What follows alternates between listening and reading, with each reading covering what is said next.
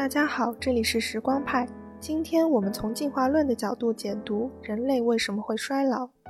二十世纪四十年代，一种名为亨廷顿舞蹈症的疾病引起了科学家的关注。这是一种罕见且致命的遗传病，它的遗传概率和双眼皮的概率是一样的。按照我们的理解，物竞天择，适者生存，这样恶劣还会遗传的疾病早该被淘汰了。为什么会一直流传至今呢？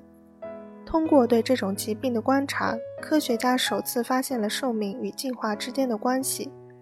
原来，自然选择筛选的方式是繁殖，儿童阶段的致命基因无法通过繁殖来延续，性成熟以后的致命基因却能通过繁殖传递给下一代。亨廷顿舞蹈症的发病时间通常在三十五岁，发病十五到二十年后死亡。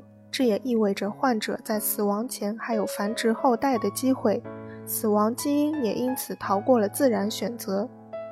由此想开去，一些不那么致命的基因，比如脱发，是不是也能这么解释呢？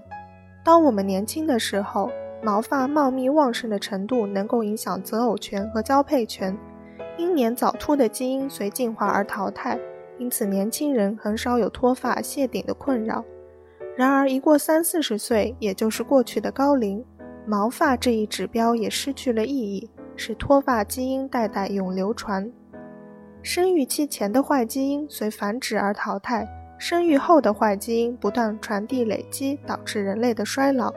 以繁殖为要义，或许每个人都是被自然用过就扔的弃子，这就是衰老的进化理论。关注时光派，获取最全最新的抗衰老资讯。